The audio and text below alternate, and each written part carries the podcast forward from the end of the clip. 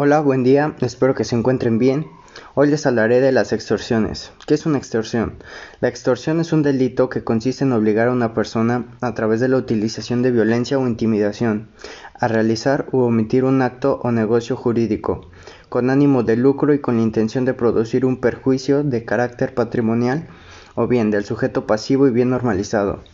En la extorsión la delincuencia utiliza la violencia psicológica para intimidar a las víctimas, por ejemplo utilizando agresiones verbales. En otras ocasiones se aprovechan de la buena fe de las personas para engañarlas. ¿Cómo las podemos prevenir? 1. Evitar ingresar datos personales en computadoras de uso compartido. 2. No dar tu número telefónico a cualquier persona o desconocida. 3. Tener identificador de llamadas telefónicas. 4. No contestar llamadas de números desconocidos. 5. No dar información personal por vía telefónica. 6.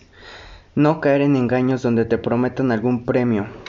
Ahora, ¿qué hacer en caso de tener una extorsión?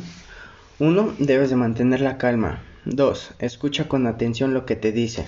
3. Pedir tiempo y utilizarlo para encontrar a tu familiar. 4. Anotar el número entrante, el sexo de la persona y todos los posibles datos. 5.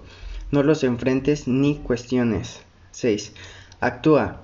Una vez que hayas localizado tu familiar, descuelga el teléfono y déjalo apagado durante unas horas.